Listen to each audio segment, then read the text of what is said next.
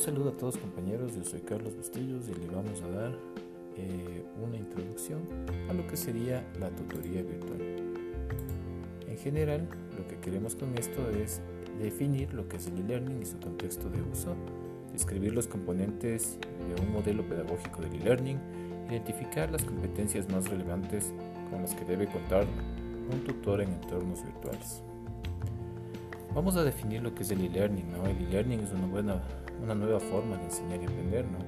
Sí, nos encontramos actualmente inmersos dentro de la sociedad de la comunicación, información, pero también de la formación. Entonces, en general, lo que entendemos por e-learning es una traducción literal del español que nos llevaría a una concepción de aprendizaje electrónico. ¿no? ¿Sí? En sí, la comunicación se puede decir que es la base de todo proceso de enseñanza-aprendizaje Enseñar es comunicar para promover el aprendizaje.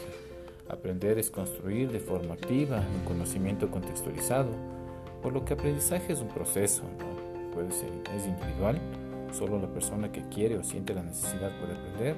Social, el lenguaje es la principal herramienta. Activo, quien aprende debe construir su propio conocimiento conectando las nuevas ideas y los conceptos con los preexistentes y contextual, el conocimiento no puede adquirirse al margen del contexto en el que se produce.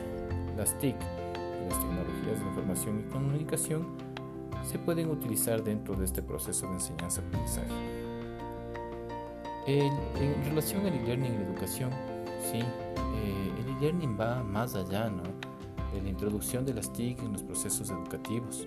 Su importancia radica en los procesos de interacción y continuidad la adopción del e-learning supone la apuesta de un modelo pedagógico en el que el, alumnado tiene mayor responsabilidad de su educación, el proceso de enseñanza-aprendizaje es eficiente, por lo que se mejora la calidad del modelo educativo.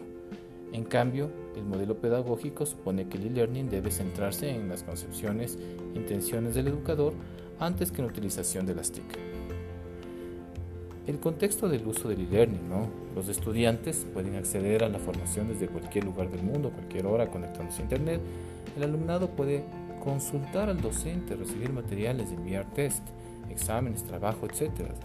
Los estudiantes pueden también interactuar con un grupo tanto de forma sincrónica como asincrónica y puede acceder a una diversidad de fuentes de información en la formación. ¿sí? El proceso formativo se desarrolla en una plataforma virtual con tutorías de niña. Se registra la actividad de los estudiantes. Los estudiantes pueden consultar al tutor sus dudas o validar el aprendizaje. Los componentes del modelo pedagógico tienen relación con los contenidos, ¿sí?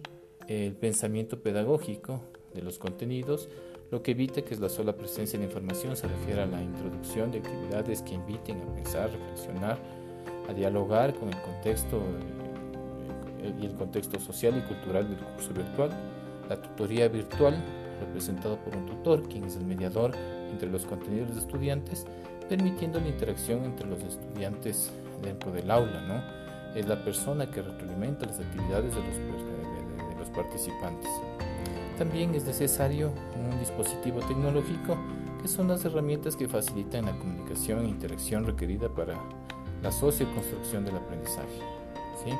La tutoría virtual, el objetivo de la tutoría virtual en general se puede decir que es para facilitar el, desempeño de los eh, estudiantes, donde se va a promover la retención de los participantes en el curso virtual, que los participantes alcancen un aprendizaje significativo eh, que les conduzca a un desempeño favorable. ¿no? ¿Sí? El tutor según el modelo pedagógico, es un experto en temas de enseñanza de curso virtual, lo que puede colaborar con el participante orientándolo y asesorándolo en las actividades. Responsabilidades del tutor son controlar continuamente el curso, facilitando la comunicación y ofreciendo retroalimentación pertinente e inmediata. ¿no? Mantener una comunicación fluida con la coordinación del tutorial del curso a la que enviará reportes. Dentro de las competencias exigidas para el tutor virtual, son tecnológicas, ¿sí? conocimiento de informática, conocimiento de ofimática, internet, correo electrónico y técnica multimedia, dominar herramientas telemáticas, dominio de conocimiento de la plataforma virtual. Pedagógicas, tener una experiencia como profesor es fundamental, conocer la profundidad de la temática de los contenidos y materiales del curso. Académica, también eh, el dominio de los temas del curso, conocer a, profundidad los materiales del curso, generar documentación para el alumnado, colocar ejemplos o ejercicios de refuerzo, evaluar continuamente el desarrollo. Interpersonales también es necesario, habilidad de manejo del lenguaje, escrito, animador, moderador con respecto a las actividades, generar confianza y brindar calidez, usar y trabajar con las emociones eh, de, los estudiantes, interesarse por los problemas de aprendizaje de los estudiantes, plantear observaciones, dudas, trabajar en equipo con el resto de tutores. Eso es todo, estimados amigos. Mi nombre fue Carlos Bustillos. Espero que les haya gustado mi podcast.